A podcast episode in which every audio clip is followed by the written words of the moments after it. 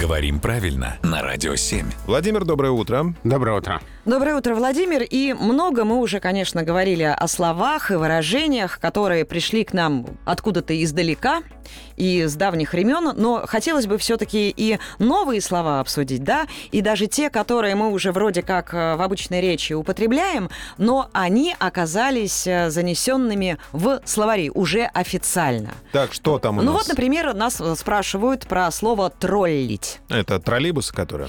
Нет, я думаю, об тролли скандинавские. Может быть, они тоже имеют какое-то к этому отношение? Ну все, разобрались. Владимир, мы, мы правы?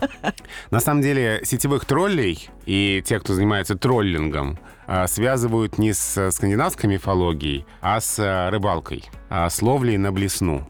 Английское троллинг означает именно это.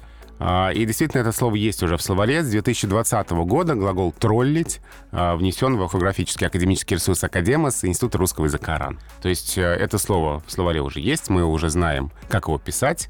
А, Оно такое немножко разговорное, конечно, но в речь вошло уже и далеко за пределы интернета распространилось. То есть у нас теперь есть э, тролли, э, троллить и троллинг как, собственно, процесс. Да, но, конечно, из-за тех самых скандинавских троллей это слово приобрело популярность. То есть нельзя сказать, что они вообще не имеют никакого отношения друг к другу. Конечно, те тролли, с которыми мы с детства знакомы, не могли не повлиять на формирование этого слова. Да тролли вообще ни- никуда не могут деться. Они всегда с нами. Не для троллинга, а для пользы. Сайт radio7.ru для того, чтобы задать свои вопросы Владимиру Пахомову, пожалуйста, используем.